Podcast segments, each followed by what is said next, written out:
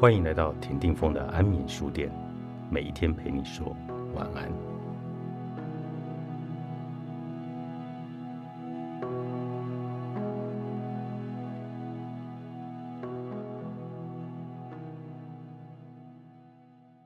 大部分的人都能做到人不犯我，我不犯人，但在生活或职场上，想要人不犯我，人见人爱，根本是神话。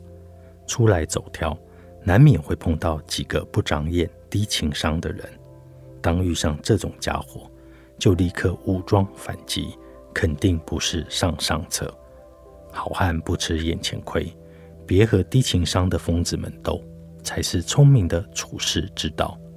有人讲话不过脑，伤了别人还以为是率性；有人神经大条，察觉不到别人的情绪变化；有人阅历不够，不懂得做人处事应该要谦和。你和他小以大义，他们听不懂；你被激怒，只会让他们变本加厉。所以，与其浪费力气怨对他们，不如从调整自己心态开始。我也是不容易动怒的人，并不是我修养特别好，而是在经验里，当我碰上低情商的人，也会跟着变得低情商后，不但没有解决窘境，反而吃了不少亏。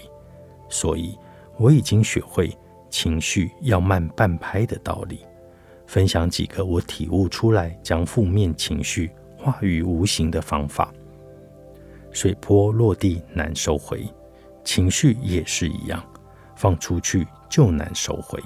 当你遇到低情商的人，记得别在第一时间动怒，也别在当下被牵动情绪，放慢自己的情绪。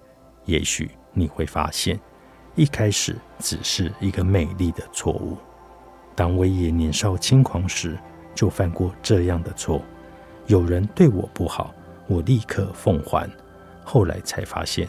对方其实人还不错啊，但我们在错误的情绪下相遇，互射对方好几箭，双方的坏印象已经留下，要再修补谈何容易？学着放慢情绪，也许人生就能多几个朋友，多几个贵人，多一点机会。我也发现，同理心是负面情绪的挡箭牌。当你对上了低情商的人。可以先在心里演一段小剧场，试着给对方的低情商一个理由：是工作受了委屈吗？昨天和男友吵架吗？被警察开了罚单，还是人生遇到了难题？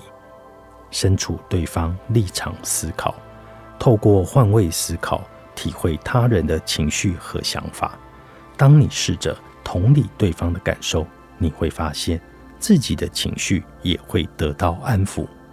柏拉图说：“永远要对正在努力面对某些事情的人仁慈。同理心就是让你变得仁慈的好帮手。遇到疯子，别跟着他一起疯，否则你只会变成另一个疯子。